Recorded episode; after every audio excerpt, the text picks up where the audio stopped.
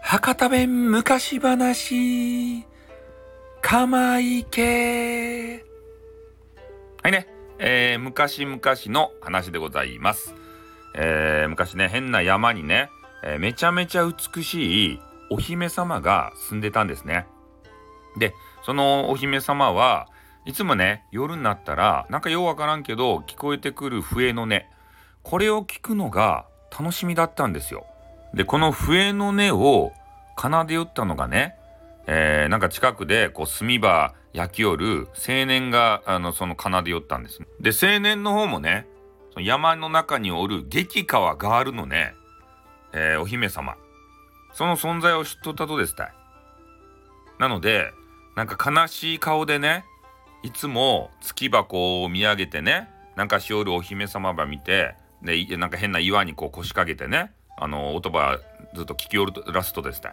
でそれを見かけてあこれは今日も癒さんといかんばい。っていうことでね。もういつもいつも青年もね頑張って、えー、仕事の合間とかにね時間作って練習してからいつも笛を聞かせてやりよったんですよ。であるね、えー、満月がねなんかピカピカってこうなんかすごいあの夜。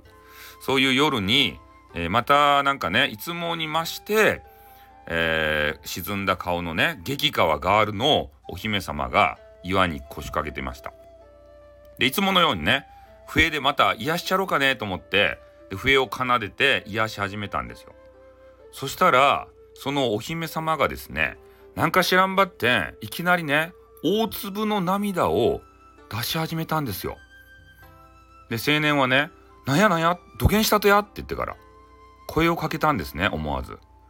そしたら、お姫様がね、あいつもいつもね、あの、よか笛のネバー聞かせてくれてありがとうございますと。ね、いつまでもあなたの笛を聞いていたかったばってん、そげんできん事情ができましたと。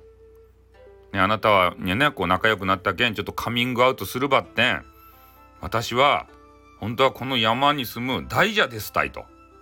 ね、そろそろ、あの月に帰らんばいかん。だけん悲しかとですと言うたんですよ。で若者それびっくりしたんですけどでそれでお姫様はね続けて言いましたで私が帰る時にはねこの辺り一帯が大水がビャーって降ってねもう木々も倒されて変な嵐が吹いてきてねすごいハリケーンとかトルネードとかねカトリーナとかいっぱい来てすごい状態になると。であなたの炭焼き小屋ねあそこの職場のところも潰されてしまうけんもうここ来たらいかんばいと。ね、明日帰らんといかんけん。明日そげな、あの大惨事が起こるけん。もう今のうちにね、えー、今のうちやなんか、あの、明るくなってから、山場降りなっせという話をしたんですよ。えー、そげですかって言って、めちゃめちゃ驚いたんですね。まさか激川ガールの、ね、お姫様が大蛇なんてという話で。で、そのね、お姫様は、もうずっとこう泣き続けてで若者もね半信半疑やったけどとりあえず炭焼き小屋に戻ってちょっと寝てねで村に一目散で、えー、あの帰り始めたんですよ。で、えー、そこの村の中でねあちょっと言い忘れたあのお姫様がこれもことづけを言うた。ね今話したことを誰かに言うたらいかんばいと。ねこの話をしたらあんた死ぬとばいっていう話をしたんですよ。ね。でそれを聞いてガクブルってなったんですよねあの青年が。でまた戻りますね。で村にねこう一目散に青年がこう帰り寄ったんですね。なんか怖か話ば聞いたと思ってから。で誰にも言うたらいかんって言われたばってあまりにも怖すぎたけん村人はね全員呼んでこの話をしだしたんですよ。そしたらね「なんやあの山にそげな大蛇がおるとや」って。ね。これは討伐せんといかんばい。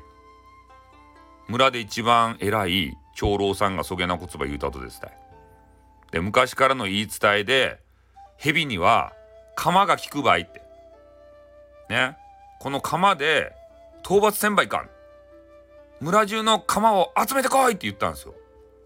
それ村人たちはねもう大蛇が怖かったけん村中の釜という釜を集めてねあのファミコンの一機みたいな感じティキディティッティッティキディッティキディッティッティッティッティッティキディみたいな感じで釜をね集めてねその山にみんな登ってから草さ鎌を一斉に投げ出したんですよ。ぴゃぴゃぴゃぴゃぴゃぴゃってこの辺におるやろみたいな形で。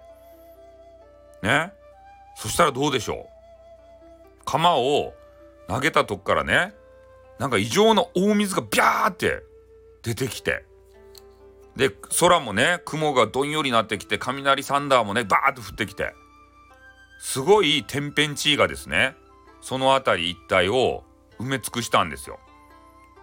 ね？もう大水とかがビャーってこう流れてきてからでこれはいかんぞーって言って村人たちはね一目散に村に逃げていったんですね。おで命からがらやっとね村にたどり着いたわけですけれどもねでそこで、えー、みんながキョロキョロとこう見渡してあの炭焼き小屋の青年はどこ行ったとやって探したんですよ。そしたらどこを見ても炭焼き小屋のね青年が見当たらんということになりました。行方不明ですたい。で嵐が収まってからね、えー、その鎌を投げた山のところに村人が行ってみたわけですたい。そしたらねなんかすごいこう湖みたいな池みたいなやつができとってね。それ以来ここの池の名前は鎌池というような名前が付けられました。でこの鎌池の一連の事件鎌を投げてねなんか天変地異が起こった事件あそこでいなくなった鎌鎌じゃないや、えー、炭焼き小屋の青年。あの青年は未だに見つかっていません。青年以外は全部生き残りました。